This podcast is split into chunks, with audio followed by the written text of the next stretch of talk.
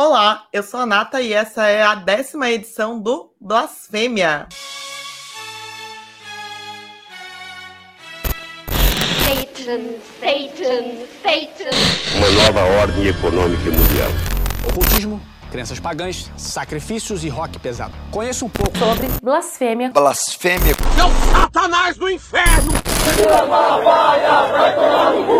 Com Deus ninguém brinca seis. E blasfêmia. Porque aqueles que blasfemam morrem. Você, você vai morrer. Debandaracazuca! Tô de saco cheio disso daí! Passada, eu vou te bloquear! E eu estou aqui mais uma vez com a minha parça Sirlene Farias. E aí, blasphemers, beleza? Agora, para quem é, não acompanhou o Drops, que ela já participou, mas está vendo assim, o rostinho dessa, dessa querida pela primeira vez, esse é o primeiro podcast em vídeo que a gente está fazendo. Então, se você está ouvindo pelo Spotify, pela qualquer outra plataforma, corre para o YouTube para ver essas beldades que somos nós. Hoje o... a autoestima tá boa, hein, amigo? Hoje a gente está aproveitando esse momento. É, quem, quem, diria que a gente chegaria à décima edição, hein? Que é a gente que começa as coisas e larga, desiste. É verdade, pela primeira vez. Isso é incrível, chocrível. Chocante com incrível.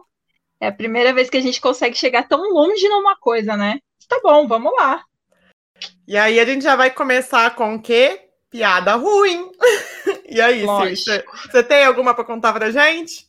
Então, na verdade, nem é muito piada, né, amiga? É aquela história, não sei se vocês lembram, né? Que acho que a mãe de todo mundo forçava a gente aí na missa quando era criança. Ah, a missa das crianças. Nossa, Isso! Nossa, Domingo quando... de manhã. Sua Ah, mãe eu- te eu- acordando, vamos na missa domingo de manhã.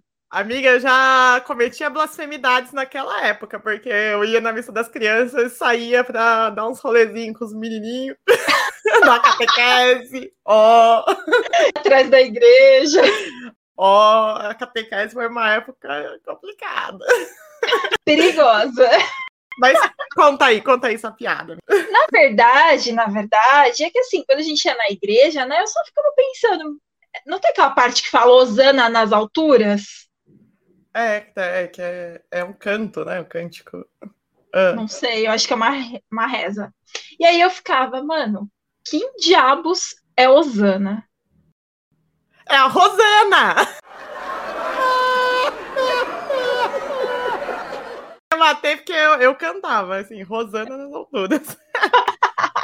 É, Ai, meu Deus. Mas tá mas bom, bora lá, lá, a, gente tá, a gente tá ruim, né? Muito ruim. É. Mas bora. É, essa- esse mês aqui, a gente começou, é, tá gravando um podcast antes do final do término de abril, então a gente vai ter algumas coisas que vão ficar de fora do, do nosso quadro, que é o Fofocore, que a gente conta todos os lançamentos do mês. E aí, se você quer contar aí o que, que você levantou, porque eu tô fracasso dessa vez. Eu já vou avisar ela, peraí. Alô, vizinha! Sou eu! Vamos lá, tem bastante coisa, gente. Eu tive até que fazer uma cola, porque, né, a cabeça de falta de B12 não ajuda. É, então vamos logo. Tem que fazer gente- reposição, hein? Ó, veganismo É. aí tem que fazer reposição. É verdade, amigos, não é brincadeira. Não deixem de tomar B12. Mas, vamos lá, né? Parece que o Dungaze, né, tá ganhando força. A Emma Ruth Handel tá fazendo bastante discípulos aí pelo mundo. E a dupla catarinense Buzzard tá lançando um clipe. Aliás, um EP, que é o Eye of the Sun. E tem também o clipe do Som Mantis. E eles têm, né, na batera a Suiane Gabriele, que ela tá na batera e no vocal. O vocal dela é bem potente, bem arrastado. Então, é, um limpo, som. é, é limpo, tipo da É Emma limpo, também? é, é igual da Emma, é bem potente, assim, mas é limpo, é bem bacana. E é pra sofrer, né, gente? Você quer ouvir coisa feliz, vai ouvir pop punk, né?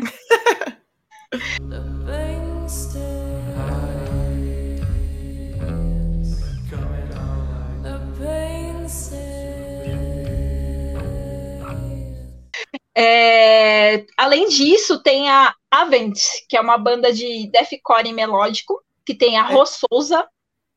Ai, muito boa essa banda. Deathcore é... não, desculpa, Death Metal, perdão. Essa banda é tipo At the Gates, assim, eu gosto bastante dessa banda. Eu só tinha ouvido um EP, eu sei que eles lançaram agora um álbum completo. Isso, agora no começo de abril eles lançaram, e o grupo é aqui de São Paulo. Massa demais.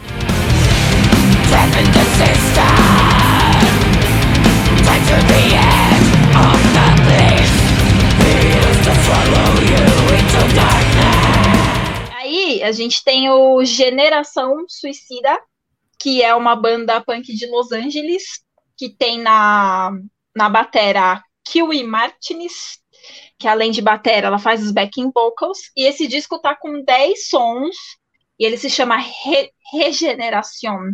Então, quem, quem curte aí um punk 77 vai curtir. Ai. E você sabe que eu transito aí entre o metal e o punk sempre, né? Essa Sim. banda eu conheci porque ela viralizou no. Enquanto não tinha nada gravado com um vídeo, tipo, dela tocando, tipo, um debitão, assim, loucamente, assim, frenético. E aí eu falei, caralho, que banda foda!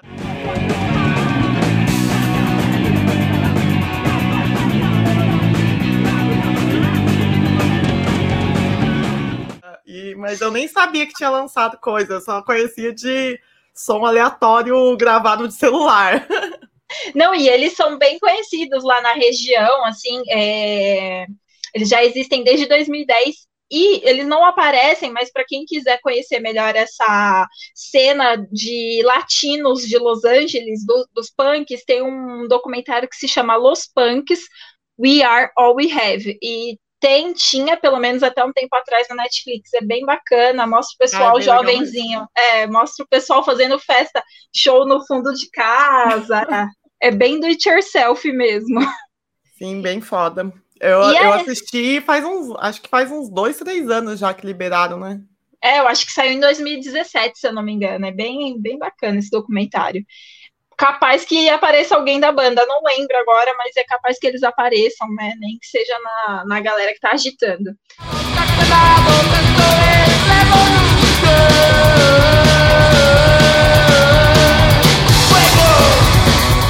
E bora falar de coisa chata, mas por outro lado boa, que é a pandemia, né? E a pandemia também tá rendendo muita inspiração para as bandas. E agora quem está lançando um EP com quatro sons é o trio Please, Please Use the Right Excuse. Desculpa, Open English. Mas enfim. Patrocinar nós, Open English, estamos é. precisando. Já pedimos cinco vezes esse patrocínio, não vem. É, patrocínio, ó, patrocínios que pedimos: Open English, Tintas Márcia, gente ficar ruiva. e to, todas ignoradas, então. Então a gente vai pedir, ó, esqueci de falar no começo, a gente vai pedir para as pessoas se inscreverem no canal e quem puder colaborar com qualquer valor no Apoia-se, porque já que Tintas Márcia não pode nos apoiar. E comprar menos... camiseta. Pelo menos esse compra a camiseta do Blasfêmia. É verdade, que vocês estão enganando a gente. A gente fez, ó, ainda tem camiseta, hein? É. Ó, Todo mundo falou. Exatamente. e bom, o registro dessa banda se chama Pure Quarantine. E eles trazem um pouco do sentimento da banda durante esse tempo que a gente está vivendo. Bom, para quem gosta de som anos 90, gosta de Pixies, o vocal da Araceli é bem parecido com as referências do Pixies, Nirvana, aquele som mais garage dos anos 90, bem, bem bacana. Massa demais.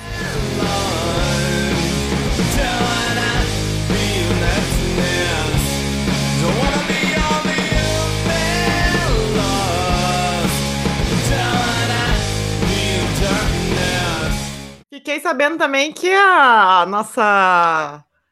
padroeira. Nossa padroeira, Pat Smith, tá com novidade aí também. Você ficou sabendo, Sir? Fiquei. Nossa padroeira, Dona Pat Smith, tá lançando uma news. É uma news que vai chegar nos e-mails de quem fizer ali a, a inscrição sobre os ensaios que ela tem feito mas assim, não pensa que é bagunça, não, porque tem a versão paga, custa 40 reais por mês ou 400 anuais. Uou! E, e aí dá acesso é, aos episódios. Não, não é para mim. e nem para mim. E eu, inclusive eu me inscrevi e tem a versão de graça, só que a versão de graça é só quando ela quiser, assim, né? Quando ela quiser liberar algum trecho. Mas para quem pagar, ela vai mandar uma série semanal com os episódios é, de uma série chamada Melting, que é uma espécie de um diário que ela fez durante a quarentena, todo em formato de poesia ali, do jeito que ela gosta. Então, vamos ver, eu, eu me inscrevi, vamos ver o que, que vai chegar e quando vai chegar, né? Porque eu não vou pagar, infelizmente. É, eu vou esperar alguém ter para me passar. Pirataria, filhos. E deixa eu falar uma também que acho que é o que todo mundo tá falando no momento, foi do, do clipe super produção maravilhoso do Cripta, que tá todo mundo curioso, a gente tava curiosa também. Eu já tinha ouvido de na Maracutaia, ouvi aí umas coisinhas do oh. Cripta. Mas aí, o que, que você achou do clipe do From the Ashes? Eu tô falando certo? Open tá, bom, eu acho que tá certo. Olha, eu com o meu inglês do aplicativo do Olingo, eu acho que tá certo. Mas aí, o eu... que, você achou? Eu fiquei muito impactada. Eu assisti, eu depois eu assisti mais umas quatro vezes só pra ver os detalhes, assim, porque foi uma super produção mesmo, assim. Eu falei, caralho, que negócio foda! E eu gosto Exatamente. muito dessa parte de audiovisual, né? Eu fiquei, tipo, falei, é, é outro nível, assim, tipo. Como... Eu achei, eu achei brutal também, achei sinceramente assim, uma coisa que eu acho que eu nunca ia esperar de uma banda brasileira, Sinceramente, por mais que a gente tem bandas com clipes fantásticos, mas eu nunca imaginei que eu ia ver uma produção dessa. Hello, Hollywood. Olha, Sir, tem, tem um, uma pessoa. Você mandou o link da nossa transmissão para outras pessoas, por não, acaso? Não, Você amiga, deve ter mandado tá no grupo. Você mandou no zap, né? Porque tem alguém. Mandei, né, ali, ó. Tem alguém chamando aqui, ó. Ai, meu Deus, quem é essa pessoa? Quem pode Deixa ser? Eu... Deixa eu colocar aqui essa pessoa invasora.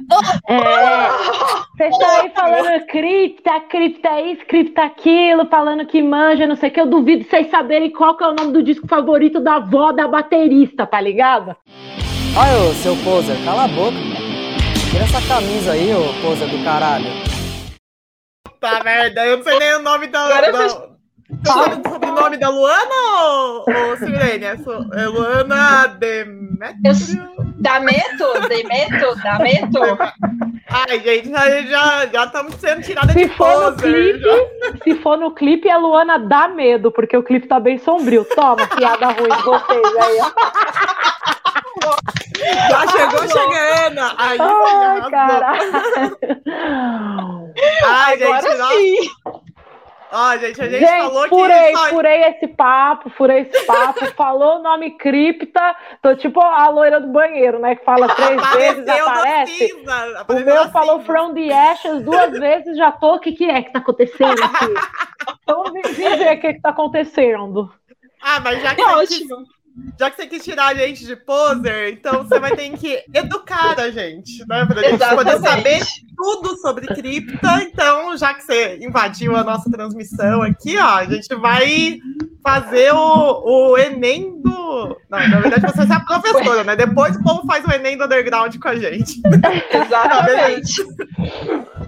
E aí, Gente, primeiro eu fico tão feliz que vocês curtiram, que deu esse impacto aí de superprodução. E Nossa, foi feliz. uau! Gente, sério, eu fiquei chocrível. Eu fiquei vendo umas cinco vezes o vídeo, porque cada hora, foi que nem a Nata falou, cada hora eu queria ver uma coisa, porque no começo eu não tinha entendido muito bem o que estava acontecendo.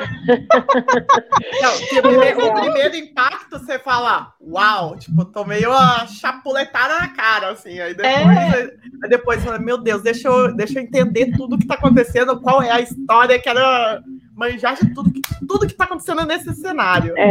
é. É, que eu acho que foi. Muita gente falou, esse, esse, teve essa mesma reação de surpresa, assim, porque eu acho que, na verdade, foi um misto de coisas, assim, tipo. Claro, tinha muita gente que estava esperando, beleza, a música. Ninguém tem ideia do que, que ia ser a música. Uhum. E aí o clipe é um clipe que tem essa produção e ainda conta uma história, eu acho que ficou todo mundo meio. tipo a Nazaré lá, né? O meme da Nazaré fazendo as coisas. Tava todo mundo achando, tipo, muita informação, né? Nossa, mas, mas tentando calcular. Mas, mas essa foi um pouco a. Um pouco não, essa foi a intenção, assim, que a gente pensou, tipo, beleza, meu, a galera mó paciente aí com, com nós, a gente fazendo suspense de um ano, assim, já. E aí a gente falou, meu, vamos entregar um material massa, assim, sabe? Pro pessoal pra, tipo, assistir e falar, pô, valeu a pena, né? Esperar. E pelo menos tá bem feitinho o negócio, né? Então... Já che chegou chegando já, né?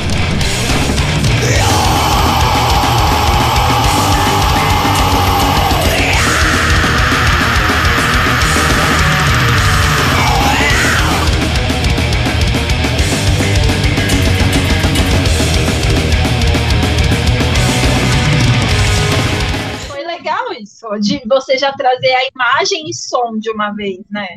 Ah, eu acho que é, isso é uma coisa que é decidido junto com a nossa gravadora, né? Mas eu acho que é o, é o que pega hoje em dia, né? Claro, todo mundo ouve música, mas a questão do visual, YouTube e tal, hoje pega bastante, né, meu? Então a gente pensou, e assim, a letra, a música que a gente escolheu para ser o primeiro single, que é essa aí, a From the Ashes, ela tem uma letra que dá margem para contar uma história, assim, visualmente falando. Então a gente falou, ah, meu, perfeito, bora fazer então. Mas assim, essa super produção aí que virou, nem a gente tinha noção que ia virar assim, porque é, a gente tinha uma verba para fazer um clipe, mas era uma verba assim, né? É, não vou falar que era tipo irrisória, mas já não era com certeza uma verba para pagar um clipe desse. Mas aí o o meu namorado, Juninho, quando a gente tava vendo lá, tipo, ah, meu, a gente tinha uma ideia do que a gente queria na história do clipe, e aí eu comentei, puta, é, é, comentei com ele que era um sonho meu e da Luana desde sempre ter um clipe que tivesse essa veia mais cinematográfica do que a linguagem de videoclipe mesmo, sabe? Uhum. Eu sempre quis, assim. E aí eu comentei isso com o Juninho, né, meu namorado, e ele falou: Meu, tem um amigo meu que anda de skate comigo, que ele é diretor da O2, ele faz uns curtas, uns filmes de vez em quando, produz umas séries, uns negócios. Aí eu falei, ah, eu vou conversar com o cara, né? Assim, eu fui conversar Vai com que, né? É, e aí ele, pô, claro, bora fazer e tal. E aí ele me falou, quantos vocês têm? Aí eu falei, tanto. Aí ele falou, ah, beleza, eu me viro aqui, bora tentar fazer.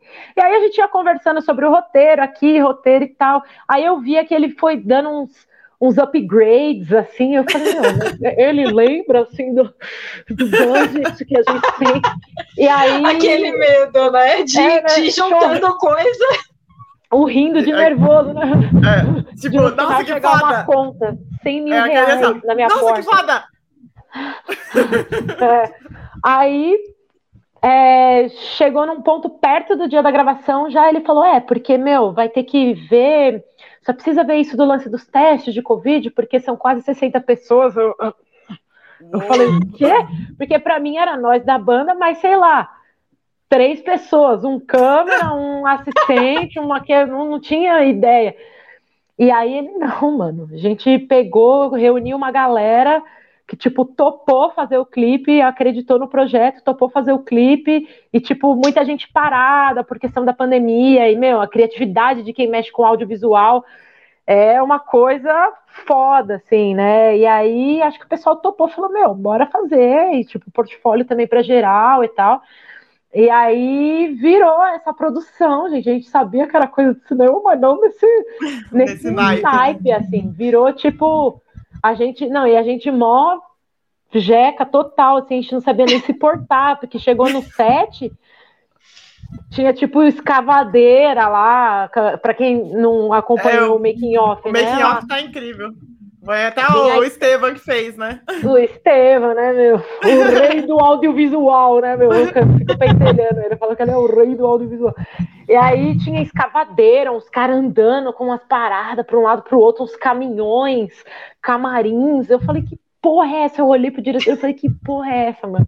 Ele falou, ah, eu te prometi que ia fazer o bagulho da hora, bora fazer o bagulho da hora. E é isso aí. E aí virou essa super produção, assim, tipo, muito mais gente envolvida do que a gente achava e do que a gente poderia sequer imaginar pagar, mas foi um esforço de equipe muito brutal, assim, todo mundo super dedicado. E aí ficou essa coisa linda. Eu, eu chorei, né, gente? Chorei do dia que eu cheguei lá até o dia que lançou o clipe de emoção, assim, porque, puta, foi massa, assim. É.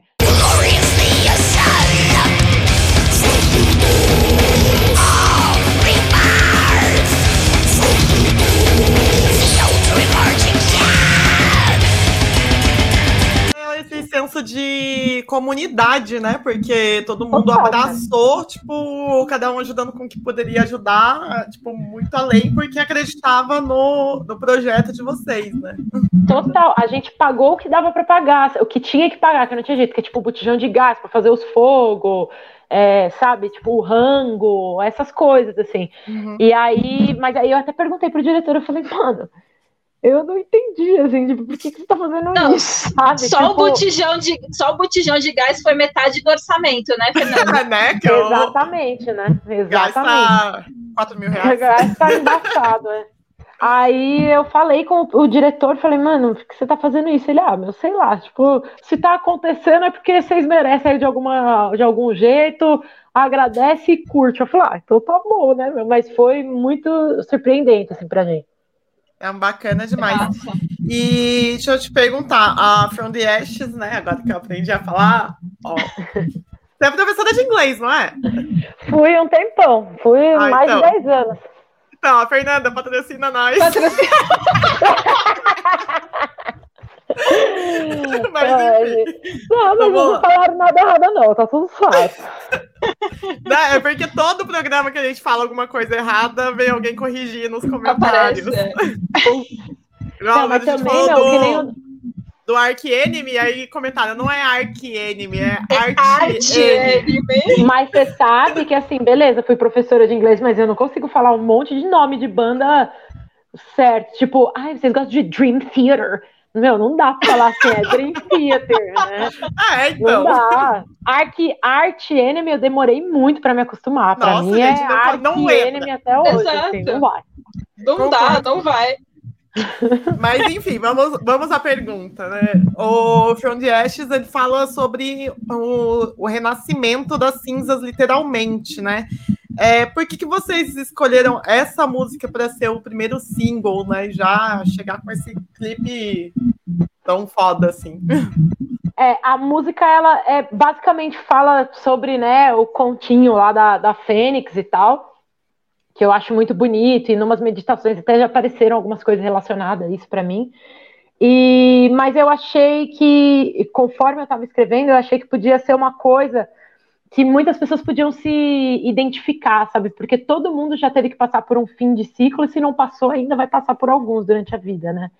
Então, eu acho que po- poderia servir de, sei lá, uma inspiração ou um acalento, assim, para algumas pessoas de que, tipo, beleza, se agora você tá na cinza, sabe? Fudeu tudo, você tá na cinza, sempre tem a chance de recomeçar e, e construir uma nova história, né? Enfim.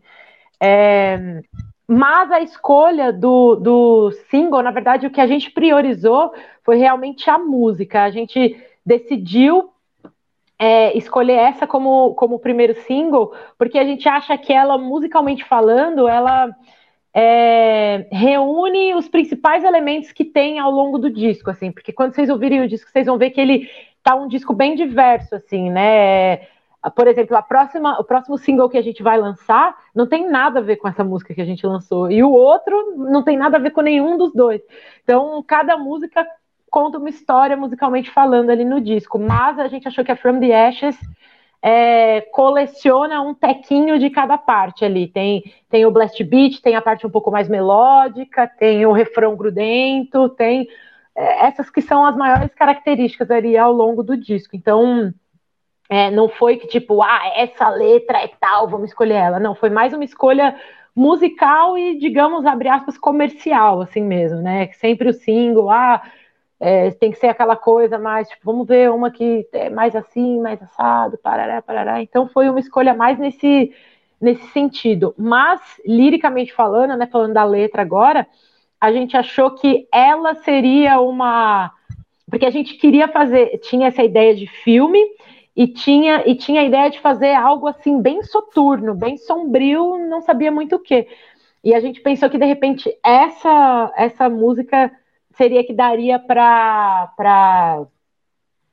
para traduzir um pouco essa ideia que a gente tinha de fazer algo sombrio e também a capa do disco tem o lance do caixãozinho lá e a gente pensou Uhum. foi, foi surgindo assim tipo porque fim começo pode é, é tipo é, quantas versões da gente às vezes gente, de nós mesmos né a gente tem que que morrer, figurativamente falando, para uma nova versão surgir, sabe, de nós mesmos, então, para a gente continuar evoluindo como pessoa e tal. A gente pensou que, puta, dá para traduzir isso num clipe de uma maneira legal. Tem outras músicas que eu acho que também dá para fazer um clipe, mas eu acho que o que seria mais soturnão, assim, seria esse daí mesmo.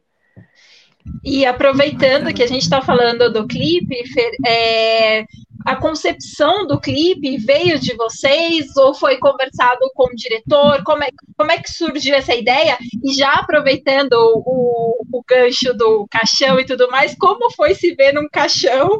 E isso trouxe algum significado ou alguma coisa diferente para você? Então, muito boa pergunta. Ó, a gente, a ideia foi nossa mesmo. A gente fez um brainstorming assim do que a gente queria. E aí a gente apresentou para o diretor quando a gente conheceu ele, né? A gente apresentou, falou: ó, essa é a ideia.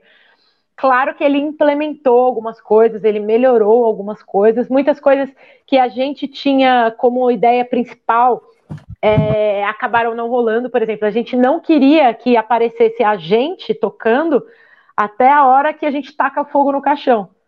Porque aí, tipo, tacou, aí agora é a nossa nova versão tocando e tal. Mas aí ia ser um pouco difícil de fazer isso, porque ficar sem tocar até quase o final do clipe. É, é muita coisa, é muito tempo, né? É, muito tempo. Foi um pouco. É, a gente viu que ia ser um pouco difícil, e aí acabamos flexibilizando bastante a nossa ideia inicial. Mas o, o, o grosso mesmo foi, foi. Tá lá no clipe, que é essa ideia mesmo de de dar uma de Toninho do Diabo e tacar fogo na, na versão antiga, nossas, nossas crenças antigas, nas nossas visões antigas, enfim, que não nos servem mais, né? Digamos. E o lance de se ver no caixão, eu me emocionei, óbvio. Eu sou uma pessoa que me emociono, né, gente? eu, assim, bobeou, já tô chorando, né? Eu sou dessas. Não parece, né? Quem vê gritando lá no clipe. Mas eu, eu, sou, eu sou bem sensível. E aí, assim, claro, eu escrevi a letra é, antes de comunicar algo para qualquer pessoa, eu estou escrevendo algo que é muito importante para mim também. Todas as letras do, do disco, ou quase todas. Né, tem algumas que são mais de protesto e tal, mas a maioria das músicas elas são elas têm uma relação bem íntima comigo e com alguns processos que eu tive que passar é, por questões de autoconhecimento, processos de autoconhecimento e de, e de superação, enfim, né, várias coisas, coisas psicológicas também, que eu gosto bastante desse tema. E aí, então, claro que eu passei por coisas que me fizeram escrever essa letra também, né? Como tipo hum. uma automotivação. A letra ela serve de automotivação, assim, para mim mesma. E aí, quando eu tava. Fico emocionada te falando. Quando eu tava lá. Ah, ele chegou um é, na garganta. É, quando eu tava fazendo as cenas do caixão e a cena de empurrar o caixão e o caixão cair realmente dentro da cova e de tacar o fogo é, cada hora que eu passava por a, aquelas coisas, me passava alguma coisa na, na, cabeça de coisas que de repente eu precisava estar tá colocando ali, sabe? Um ponto final ali, ou que eu precisava coisas que não me faziam bem, e não só processos que eu passei, que vocês, né, imaginar, mas é, coisas dentro de mim mesmo, às vezes crenças antigas que a gente tem que não servem mais, e padrões de pensamento, de atitude que a gente tem não serve mais. Então, é, para mim, como a, a, letra tem um significado muito profundo, na hora de gravar o clipe também foi muito profundo para mim. Eu vi até muita gente falando, nossa, a Fernanda merecia um Oscar, não sei o quê. E, e não, mas é você estava sendo você mesma, né?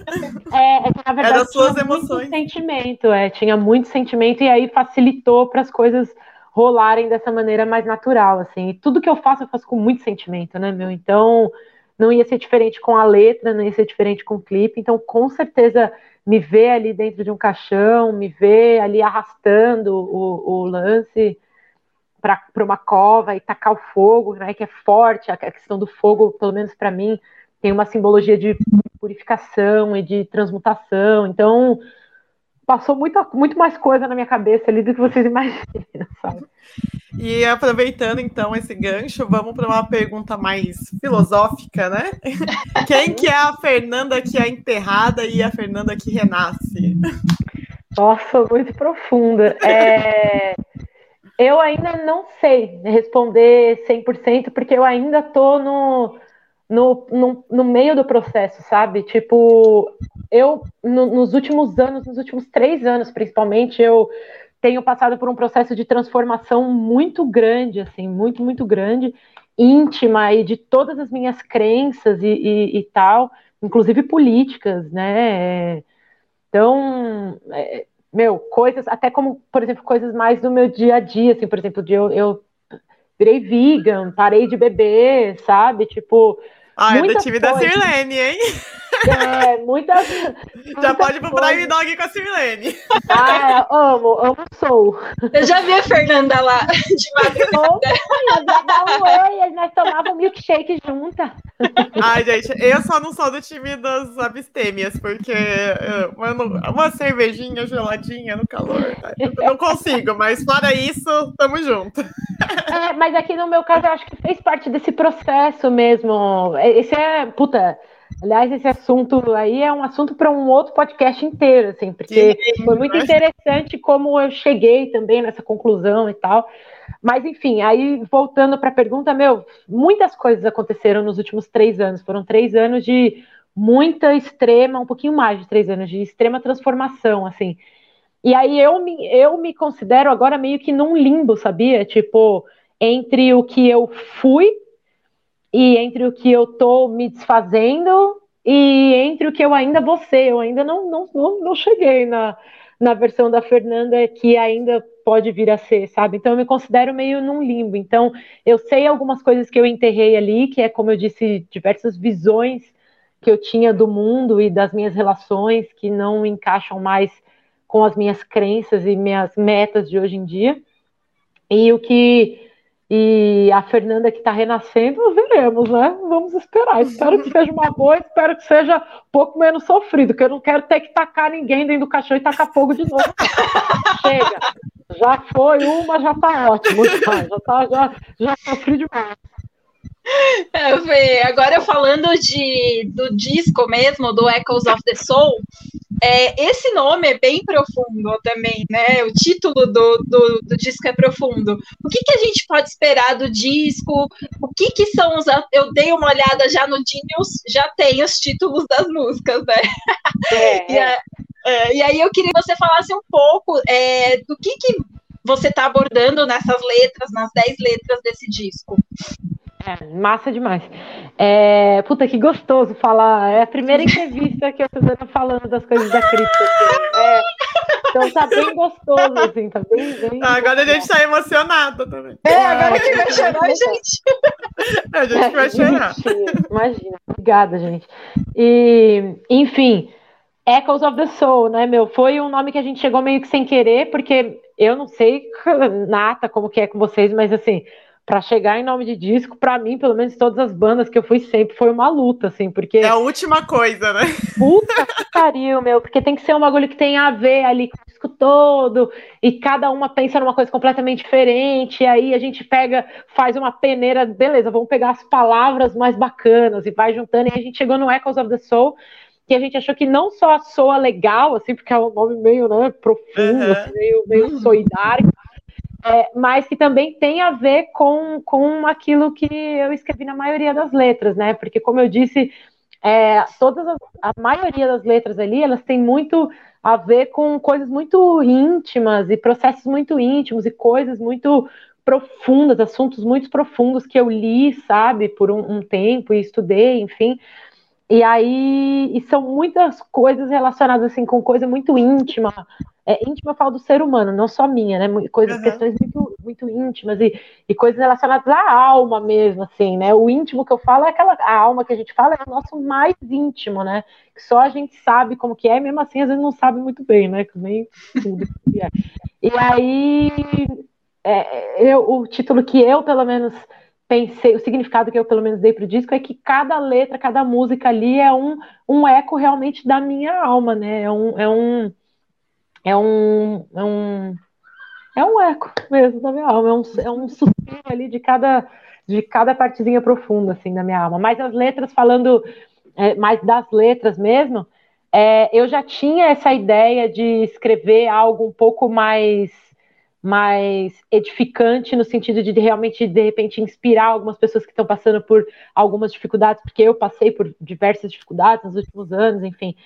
E aí pensei nesse sentido, porque eu ouvi muitos discos nesses processos que eu estava passando, muitos discos que me inspiravam muito, de artistas que se que desnudaram, sabe, os problemas que elas estavam passando e me ajudaram a, a superar, como por exemplo o Lemonade da Beyoncé, o Back to Black da Amy Winehouse, o Ultraviolet da Lana Del Rey, que são discos que são muito muito íntimos, meu, pesados, né? São, eles são íntimos, é. Íntimos super íntimos e, e, me ajudaram demais nos meus processos. Eu pensei, pô, se eu tiver o poder de fazer com 0,5% das pessoas, sabe, que vão ouvir minha música, pelo menos poder ajudar um pouquinho, eu acho que seria massa.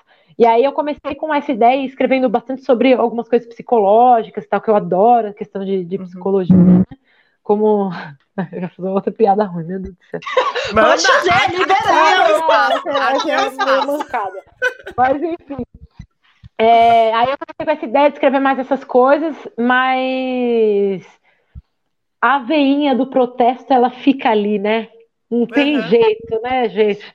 E aí eu falei, pô, não vou conseguir não escrever nenhuma letra de, de protesto, nem que seja de uma maneira um pouco mais poética, assim, digamos. E aí tem algumas letras que são, por exemplo, tem uma letra que eu falo sobre essa falácia imbecil da, da da democracia racial, né, que não somos país racialmente democrático, que é uma mentira, né, que é, uhum. a outra foi baseada num estudo que eu li de que tipo é, tipo 80% da, da, da, miscigenação lá no começo é tipo é baseada em, em estupro e violência, enfim, sabe, lá na, na época de colonização. Então é uma letra que fala sobre isso. Tem uma outra letra que eu falo sobre a fome, porque, né, Infelizmente, depois de tantos anos, o Brasil voltou para o mapa da fome, né? Tem gente passando, enquanto a gente está falando aqui, tem gente passando fome, sei lá, há dias no Brasil. Então, eu escrevi sobre isso também. Tem mais alguma outra letra também que eu falo sobre, que é mais protestinho, assim. É, e, e esses temas que você, que você colocou, eles, todos eles cabem muito bem nesse período que a gente está vivendo, que é da pandemia, porque se for pensar, ninguém tá bem, né, nesse meio tempo. Ninguém tá bem, cara. Ninguém, ninguém aí, tá essa, essa questão que você colocou da, da, das questões íntimas mesmo, eu acho que realmente vão ajudar muita gente, e essas questões mais é, sociopolíticas e, e tal, elas também cabem, né, dentro do período que a gente está vivendo, porque o, nessa pandemia a gente teve o acirramento das pessoas em situação de vulnerabilidade extrema, né? Então é algo que é muito necessário. é, falar. eu não consigo, claro. É, eu estou passando por problemas não assim de cunho socioeconômicos, mas de problema de saúde mental, enfim, essas coisas assim como milhares de pessoas. Mas eu não consigo ignorar o fato de que tem coisas que a gente precisa debater, sabe? Ainda além do nosso bem-estar, assim. Então, eu pensei nisso. E aí tem até uma letra que é, que é meio alheia, assim, mas todas as letras eu escrevi com, com essa questão mais relacionada ao death metal, que é mais sombrio, que as coisas são escritas de uma maneira um pouco mais uhum. sombria e tal. Até isso eu tive que me adaptar, porque eu vim de uma banda que que era... É que o trash é, é, mais é, porrada. É, por, por mais que aparentemente as pessoas esqueceram, né, que trash geralmente é político, social, né, uhum. é, mas é, foi, eu, foi uma adaptação que eu tive que fazer também, né, de trazer essa coisa mais sombria, essa coisa mais dark, assim. E aí tem uma letra que é um, que é a descrição de um pesadelo da Luana, assim, que essa é bem death metal mesmo, tem, fala dos demônios, negócio, mas foi legal, foi uma experiência bacana, assim, para mim. Então eu acho que eu consegui fazer uma mescla legal, interessante ali. Essa aí já dá para virar clipe também, né? Pra caralho. Imagina vocês fazendo os demônios. Coloca as demônias, gente. Olha, você dá. Demônia, exatamente. Bom, você falou um pouquinho aí das referências que você teve para composição lírica, né, da, das letras e tal, e para sonoridades. O que, que vocês se inspiraram para poder chegar nesse tipo de, de death metal? Que para o seu vocal, eu particularmente enxerguei um pouco de referência de Cradle of Filth. Cradle of Filth? Gente, Eu- é muito fala? engraçado. Como que fala? Filth. Ah, eu não sei também falar do Quer dizer, eu sei, mas é Cradle Filth. Não, a gente não precisa falar assim, né? Cradle Filth já era. E aí, mano, um monte de gente comparando Cradle Filth, tipo, ninguém na banda ouve Cradle Filth. Ninguém então- ouve, gente. Ninguém. E a gente ficou tipo, como assim, mano? Todo mundo comparando. Mas é, mas é, é- primeiro que o Cradle Filth tem teclado, né? Eu não, não consegui Não, mas eu não tinha. assim. não, eu não achei. Eu não achei o som, eu achei o seu vocal, assim, a vocal. linha de vocal que eu achei um pouco mais do Cradle Filth e tal. Mas o, o som, tipo, tá várias mesclas, assim, eu, eu peguei até, até umas palhetadas de black metal no meio, assim. É, então. Tipo, que tem. Tem. Aí, mas é mais. Esse comparativo é só no seu vocal mesmo. Mas, Mas é enfim, mas gente É, falando Fa- da fale a- música mesmo. Fale a verdade. Qua- Quais foram as suas influências? Ó, é, como eu disse, muita coisa teve que adaptar, né? Principalmente na minha voz. Eu falei, pô, vou tentar colocar um pouco ali mais grave. Eu fiz umas aulas para para aprender gutural, mas vou continuar, né? Que tive que dar uma pausa por causa desse lance todo da banda. Mas eu ainda não fiz gutural. Aquilo não é gutural no disco. É o Uhum. meu fry, é o mesmo meu fry, só que com a nota bem mais baixa, né? E, mas mesmo assim foi um desafio, é uma nova coisa na minha voz ali. É, Antes de você falar, deixa eu só fazer um comentário. Estevão Ah. falou que você canta muito baixinho, assim, na gravação. Ele falou assim: muito. é muito baixinho, como assim? É super baixo, é super baixo. Eu canto mais baixo do que eu falo. É, mas, aí, mas aí, por isso, por exemplo, que eu consigo dar aqueles agudos super longos, tipo do final da From the Ashes, que tem, sei lá, 10, 15 segundos. Porque não tem, não tem explosão, né, de ar, é só manter ali. Mas é super Aham. baixo. E esses graves é mais baixo ainda. É, são super baixinhos. assim, E a muito louco. gente, a gente tinha até colocado aqui nas perguntas como foi essa transição de som, principalmente nos vocais, né?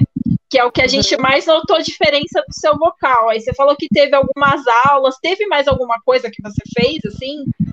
Puta, é tentar ficar chegando no grave de uma maneira confortável dentro do meu fry, assim. É, nas aulas era mais para tentar desenvolver o, o gutural, que ele é um plano que eu tenho mais, mais pra- bem mais para frente, porque eu preciso me habituar ainda, enfim.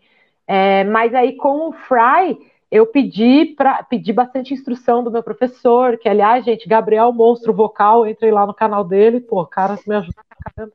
Falar, fazer um pagamento. Eu já gravei lá pra ele também. Ah, é então, gente então, demais. Nossa, legal. é. E aí eu sempre perguntava, ó, eu tô fazendo isso, eu tô chegando assim no meu fry, você acha que tá correto, você acha que tá prejudicial ou não, enfim, então eu tive um cuidado, o meu trampo foi mais tipo, beleza, eu quero um grave, consigo fazer o gutural agora? Ainda não do jeito que eu queria, então eu vou trabalhar o que eu tenho para chegar nesse, nesse grave dentro do meu fry ali, mas é, é super baixinho, assim, eu tô pensando em gravar um vídeo mostrando mais ou menos a altura, assim, que eu falo, que eu canto, eu Ah, é bacana, Ver, viu? Acho que o pessoal tem bastante curiosidade, porque todo mundo acha que é explosão. Eu canto é mais- fica muito lá- com força, né? É, diafragma e, tipo, explosão.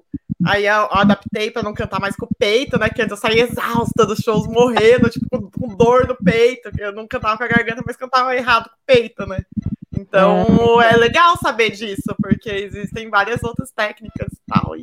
Sim, é, o meu é esse fry que ele é realmente bem baixinho, assim, ele exige muito, muito pouco da garganta, muito pouco de tudo, assim, é bem, bem mas te dá essa flexibilidade de poder gritar longo, enfim.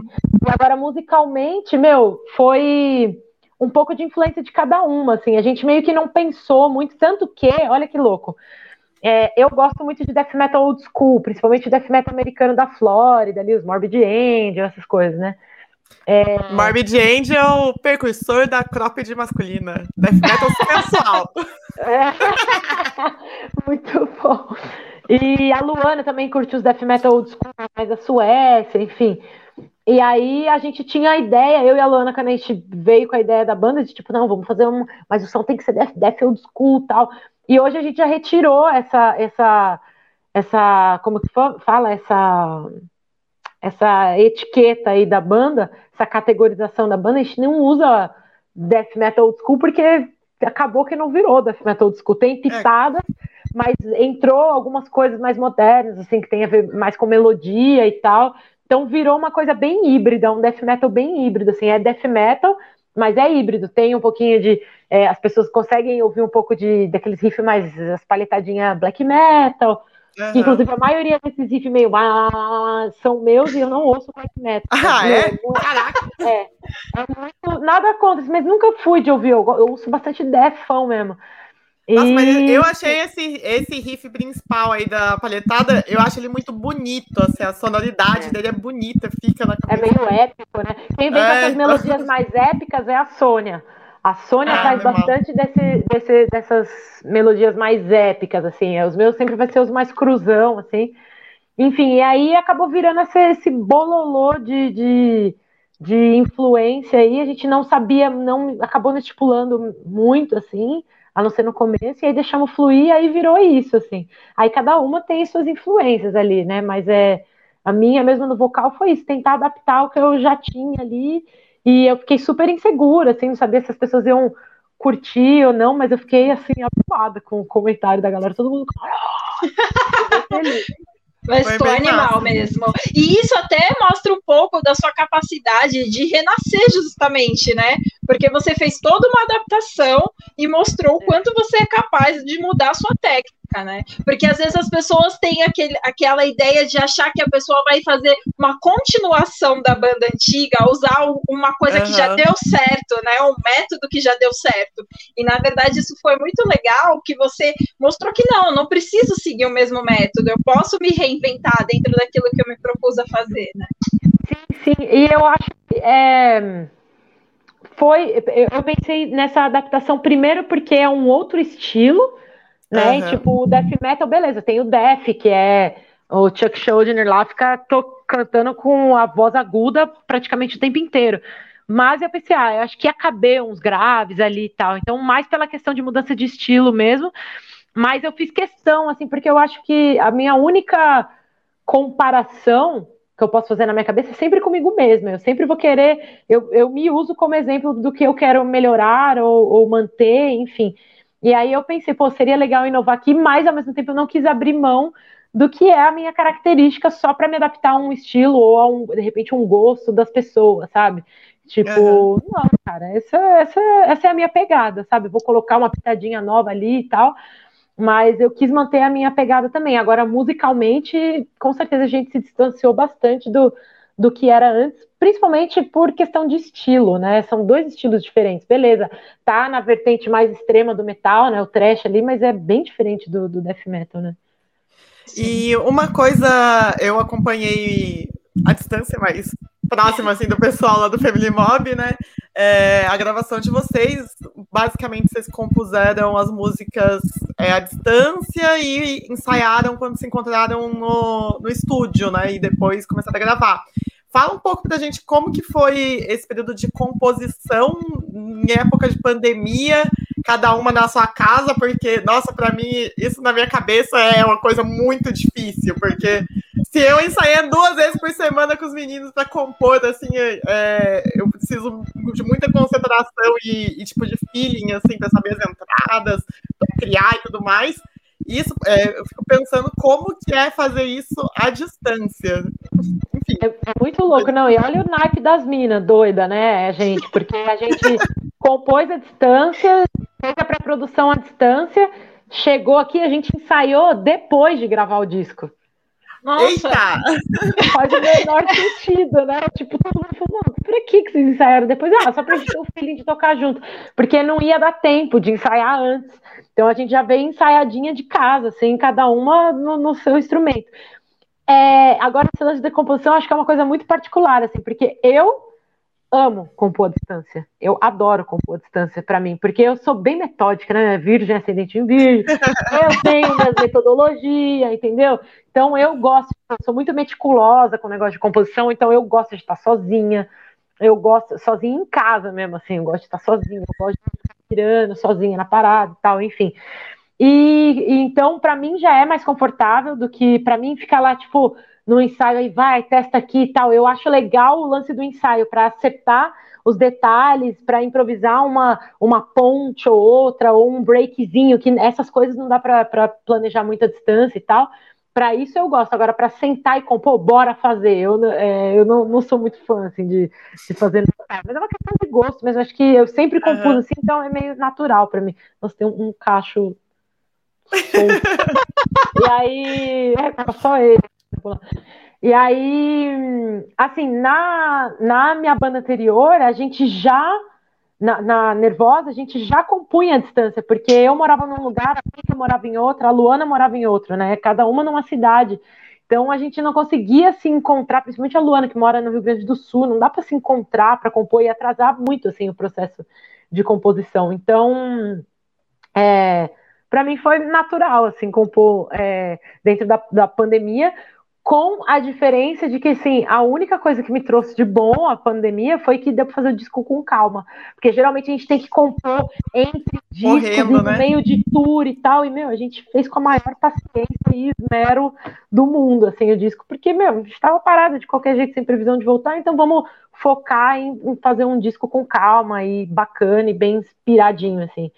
E aí foi isso. Mas, assim, para mim o único desafio realmente foi os detalhes, por exemplo, ah, aqui seria legal ter uma pausa, aqui seria legal ter não sei o quê. Esses detalhezinhos, para mim, é difícil fazer é, à distância, mas a gente meio que não tinha opção, assim. Vocês então, conseguiram então, lapidar fez... bastante, né, as músicas. Lapidamos pra caramba, meu. A gente fazia umas reuniões, fazia na pré-produção, teve muita coisa, assim, então é, por isso que, assim, as músicas mesmo, composição, elas estão compostas há muito tempo, assim, muito É isso tempo. que eu, eu, ia perguntar isso. Quando que vocês começaram a compor essas, essas músicas? Foi quando vocês anunciaram a, o nascimento da banda ou vocês já estavam ali...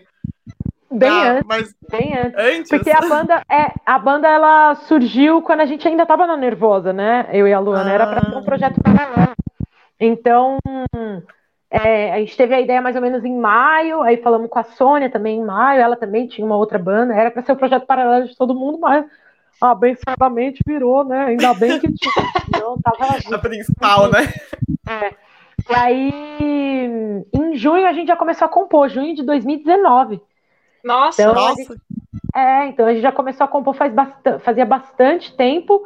Quando a Tainá entrou na banda, que foi em abril, semanas antes da, da, da gente anunciar ali a, a, a banda, é, ela entrou perto de quando eu saí da Nervosa, assim, a Tainá. Ali, as músicas já estavam, isso em abril de 2020, né? Nossa, aliás, vai fazer um ano já, gente. Sim. E aí... Tem que fazer live de aniversário. É, tô chorando. Nossa, tô brincando. É, de emoção. Ah, eu, né? De novo, com, com as minhas emoções. Mas, enfim. É, aí, quando a Tainá entrou em abril de 2020, a gente já tava com nove músicas compostas já. Nossa! Praticamente é, tudo. É, tanto que tem uma música que é majoritariamente composta pela Tainá. O resto é eu, a Luana e a Sônia, mas aí o que, que acontece? Abril, beleza, as músicas estavam é, 90% compostas. O que, que a gente fez? De abril até janeiro, a gente ficou só polindo as músicas. Então a gente ficou só tipo, beleza, música 1, um, o que, que a gente pode melhorar aqui? O que, que a gente pode. Ah, vamos começar a pôr o vocal, vamos começar a colocar os solos. Então foi, aí terminou a 1, um, ia para 2. Tipo, meu, tá, agora é essa, vamos, puta, aqui, esse riff não funcionou, vamos trocar. A gente ficou todos esses meses dando uma polida mesmo na, nas músicas, assim.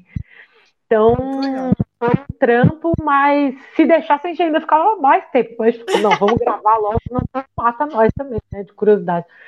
E aí, e, foi, e, e ainda no estúdio algumas coisas mudaram, né? É, então, eu ia perguntar isso. Como que foi essa integração na hora da gravação? Porque, basicamente, vocês não conheciam pessoalmente, vocês conheciam já a Sônia. E aí, não, chegou na hora, vocês... Como foi essa integração? O que, é, que vocês mudaram? E a Tainá também, é, é, é. tipo assim, foi tipo um BBB do metal, assim, de verdade. Porque, sério, porque foi assim. É, eu já conheci a Sônia, eu e a Luana já conheci a Sônia, porque a gente tocou com a ex-banda, com as nossas ex-bandas uma vez juntas. E aí a gente conhecia, assim, e conhecia de internet já, tanto que ela foi a nossa primeira opção de guitarrista, é, mesmo não sendo brasileira, porque a gente já era mó fangirl, assim, dela, de verdade, há vários anos já, desde quando ela tocava é, baixo numa banda de death metal, muitos anos atrás. E aí, então a gente já conhecia, mas nunca tinha convivido, a gente conviveu de ficar no WhatsApp, trocando ideia e tal. E a Tainá eu nunca tinha visto, ninguém nunca tinha visto ela.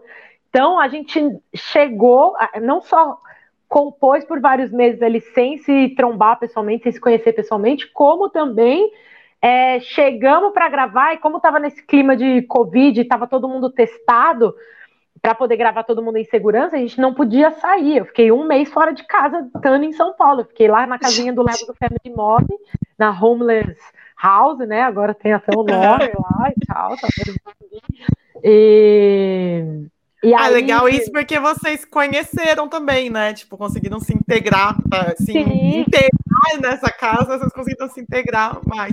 Foi uma imersão, né? Por, é, por isso que eu falei, foi o BBB do metal, né? Se você pudesse... tipo, tipo isso, passamos quatro, cinco semanas ali na mesma casa, acordando junto, indo dormir junto, então foi muito bom pra gente se conhecer, entender a química, entender o fluxo de trabalho, entender como cada uma é na vida normal e dentro de um estúdio de gravação, foi bem massa, assim, porque a gente já aprende como lidar, já aprende como que é, para quando for numa tour, por exemplo, é muito mais fácil, né? Porque a gente já sabe como é ficar junto ali por um mês junto, sabe? Então foi assim. Mas deixa eu, eu só... só falar, expropriar uma piada do... que eu vi no Facebook que eu achei muito boa, gente. Eu já até sei qual que é. É o meme do Paulo Guedes. É! o que o Nervosa gerou, Nervosa e Cripta, cada uma com quatro integrantes, já que gerou mais empregos que Paulo Guedes. Então, ó, Mano, vocês estão bom. de parabéns. Eu queria postar isso daí, mas eu falei, ah, meu, eu evito ficar postando coisas né, relacionadas às duas bandas, porque de comparação já basta o povo, né, fazendo um monte. Não, mas aí mas, não tá mano, comparando, tá exaltando, né? Exaltando, tá exaltando. eu falei, isso aí. já, já, já, eu rachei o. Foi muito boa.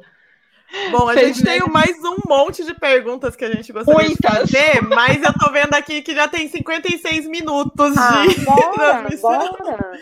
Eu vou pedir para a Sirlene aí fazer o, as, as, duas perguntas selecionadas dos nossos blasfemeiros que acompanham aí o, ah, o podcast. Droga, eu queria ficar conversando, bora fazer uma hora e meia dessa porra, meu.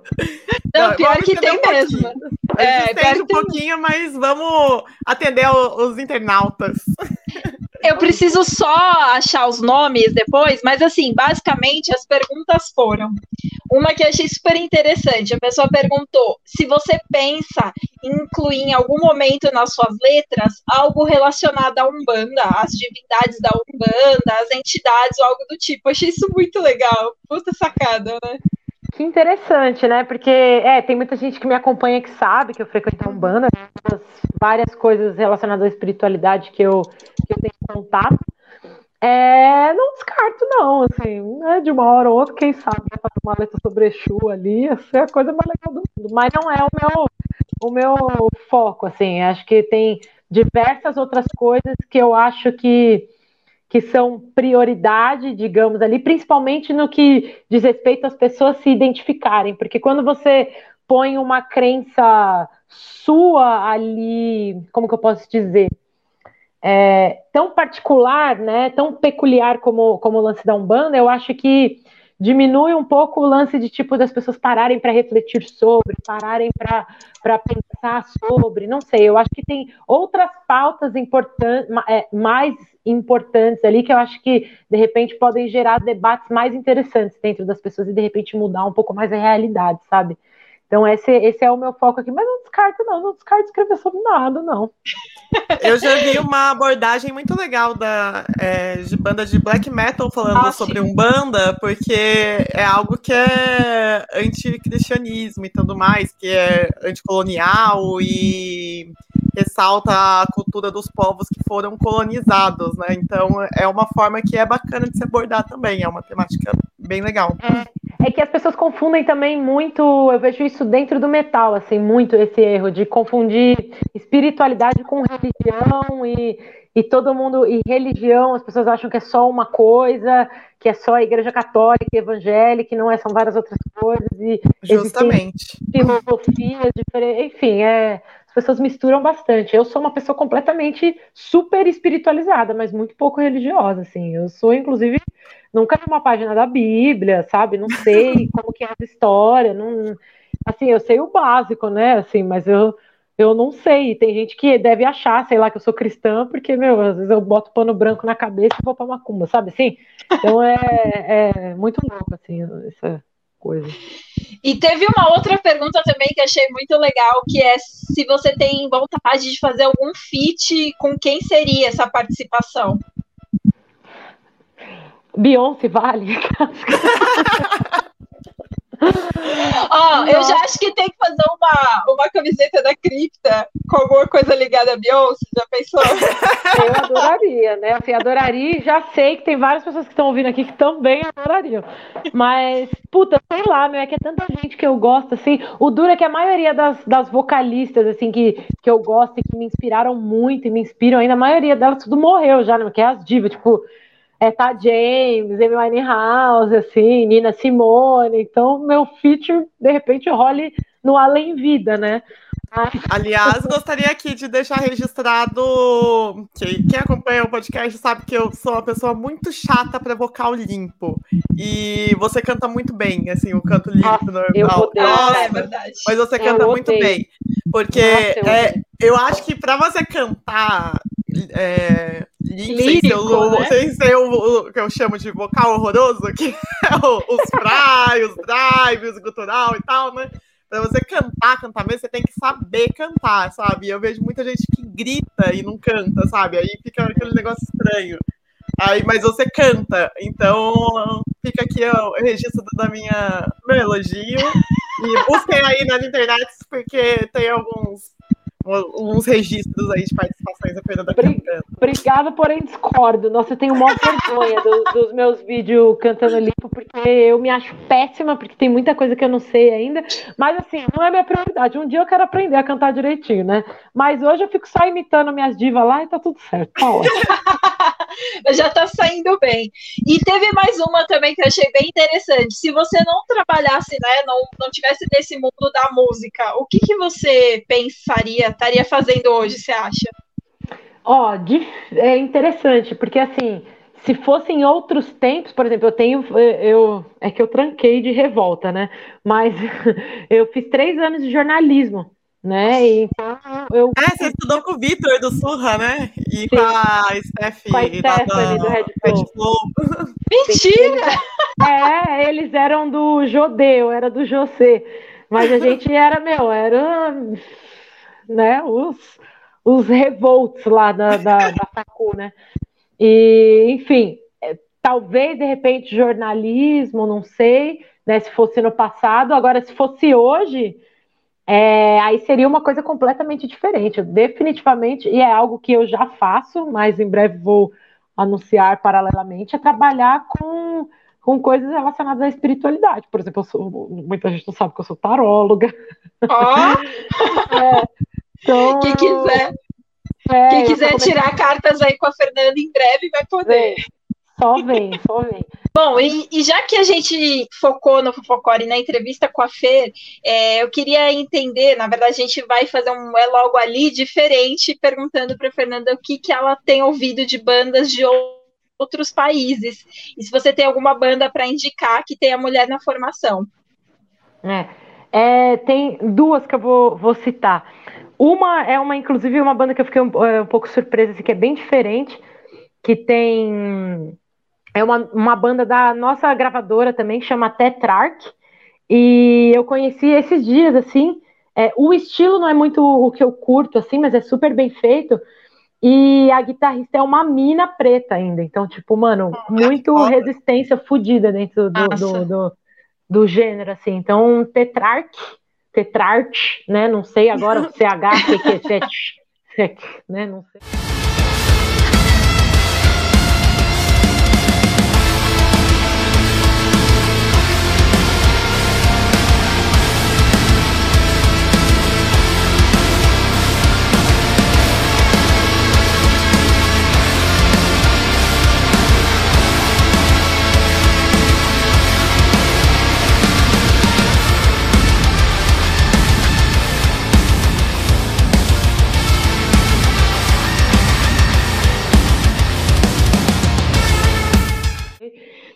Né, a gente fez um, um, concursozinho lá na nossa, na nossa página da cripta com umas minas, é, com tipo os fãs que tinham tocado uns trechinhos da, da, da, do nosso da From the Ashes, né?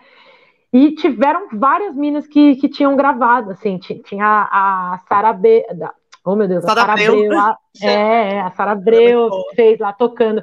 A Alana, que é uma mina guitarrista é, que faz uma, uns projetos só com menina, assim, ela tem 13 anos de idade, assim, fez tocando Uau, também. 13 anos? Que legal. Sim, tinha duas minas, a Williane e a Sara cantando, assim, também gravaram. E teve uma mina do Chile, chama Carolina é, Moreno, que ela toca em algumas bandas, e uma banda que ela toca é uma de metal extremo lá do Chile, que chama Green Totem. G-R-I-M Totem, né?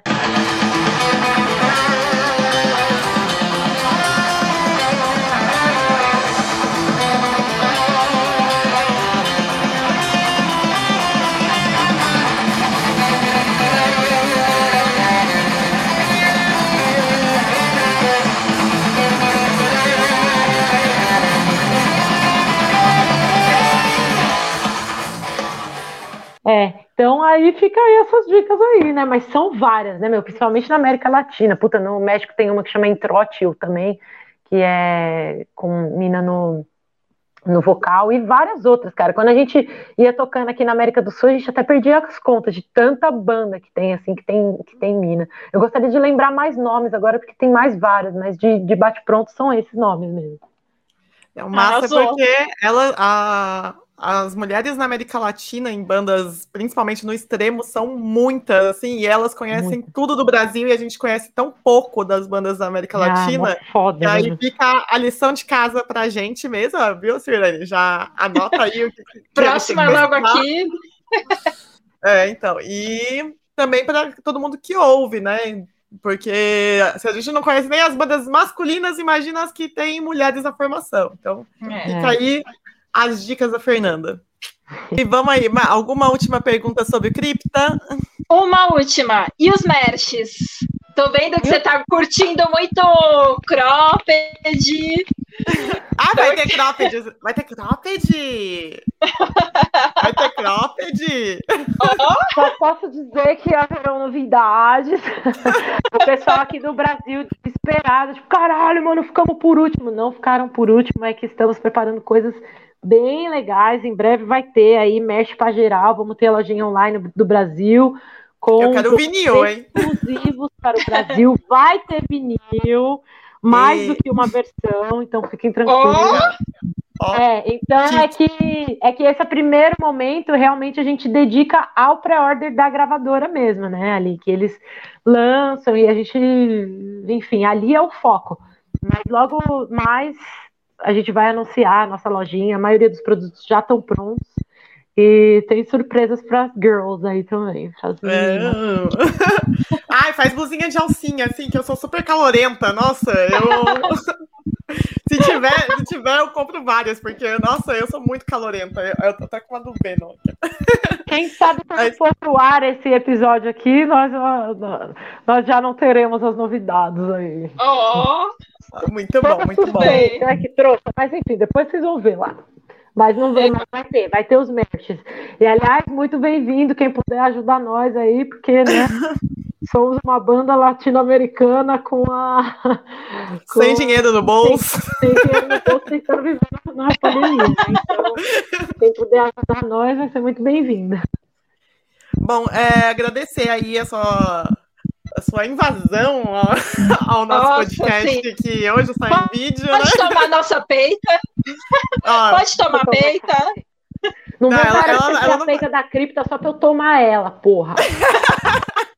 Não, mas antes de você tomar, você vai, aí você pode fazer o, o Enem do Underground com a gente. Aí você, pode, você faz aí 10 perguntinhas, se a gente errar, aí você pode tomar. Aí a gente pode ficar com vergonha, mas. Enem do Underground em foda. Olha, eu vou, mas já, já vou estudar. Qual que foi a pergunta mesmo? É qual que, o, a é, favorita da avó da Luana? favorita da avó da Luana, é alguma Isso, isso. Vou, vou descobrir, hein? Ó, na próxima vez que a gente conversar, já vou te dar a resposta e já vou saber até da sua família. Mas enfim, muito obrigada aí pela participação. Fernanda, a gente está muito feliz, muito honrada muito. de. Não sei se vai sair antes, algum outro, alguma outra entrevista antes com você, mas a gente fica só de saber que a gente foi a primeira primeiro podcast, mídia, enfim, YouTube que você está participando, para a gente é muito significativo, assim. Que, muito! É, é que para a gente é difícil que é, tem tão poucas mulheres falando sobre som no, na, nos canais, na mídia independente assim brasileira, que para mim, para a Silene, é, é, é, um desafio assim da, da gente mesmo se motivar para continuar produzindo, porque é, a opção mesmo da gente fazer por podcast, não por vídeo, esse é o primeiro vídeo, né? Foi porque a gente queria que as pessoas nos ouvissem, sabe? Não viessem é. assistir por conta da nossa imagem e tudo mais, pela estética. Então, saber que você está é, falando primeiro com a gente, assim, é uma coisa muito bacana e a gente Nossa. só tem que agradecer. Sim, muito, muito obrigada por disponibilizar seu tempo Nossa, e conversar com a gente. Foi incrível. Não, é, obrigada a você, gente. Pra mim, é, é, a lagriminha aqui. lagriminha. Tá saindo aqui. É, não, para mim foi obrigada pela oportunidade, assim, eu carrego com muito carinho todo mundo que que está dando essa chance nesse recomeço tão importante para a gente, sabe? A chance de ser ouvida, de compartilhar desse novo trabalho. É, para mim significa muito e, e num canal de manas, sabe? Tipo, que fazem um bagulho legal pra caralho, que tá sempre ajudando outras manas. É, eu acho que não podia ser diferente. Assim, para mim também é bastante especial ter a oportunidade do, do primeiro papo ser com, com um canal tão bacana e com pessoas tão legais, assim, com as quais eu me afinizo de mais de uma maneira. Então, então é isso. Assim a gente vai seguindo, se ajudando, se apoiando, se levantando e é isso. Obrigada mesmo. E ah, deixa um recado, deixa um recadinho aí para as meninas que estão começando, se pensando em ter banda, porque muita banda começou depois do Nervosa, muitas bandas femininas e muitas meninas se inspiraram, então, inclusive meninas mesmo, tipo meninas de 10, 11, 12 anos, muito. assim. e isso é muito bacana, então deixa um recadinho para elas e o meu recado básico é mais do que nunca. É, vocês sabem no fundo de vocês o que vocês acham que realmente vai fazer vocês felizes, sabe, independente se é dentro da música ou não, porque infelizmente não é só na música onde né, a mulher é tão cobrada, assim, em qualquer canto seu dentro de você que você sentir que você precisa tomar algumas atitudes para seguir sendo feliz, o faça. Eu acho que a felicidade com a gente mesmo e a felicidade de estar perto do que a gente quer e imaginou, nada paga isso nada paga isso. Então, acredita naquilo que vocês gostam, acredita naquilo que vocês querem, acredita naquilo que faz o coração de vocês ser genuinamente feliz, além das aparências e cobranças aí da sociedade, e sigam, porque vale a pena. Nada paga a nossa felicidade de fazer o que a gente realmente acha que é o, o correto para nós mesmos. Assim. Então é isso. Sigam firmes aí. Ah, que fiquem em casa e cobrem vacina dessas bostas desses governos aí. Porra, é isso. Silene, uma piada final para encerrar o, o podcast? Não, não te... Ai, eu não tenho. Tô tão emocionada aqui com a Fernanda que eu não tenho outra piada. Mas eu já fiz oh. um monte de piada ruim para compensar, então tá tudo certo. Tá, tá, tá, tá, tudo bem. Então já. Tá desculpada, amiga, mas você já foi melhor, hein? Ah, eu que faço todas as piadas ruins desse podcast. Então é isso. Muito obrigada aí quem ficou até o final. É, quem puder se inscreva no canal, deixe seu like. Se vocês quiserem deixar perguntas no, nos comentários, depois não sei se a Fernanda vai ler, mas se ela ler, eu espero que ela responda. Senão a gente mesmo responde. E é isso. Muito obrigada e até a próxima. Até a próxima, gente. Valeu. Valeu.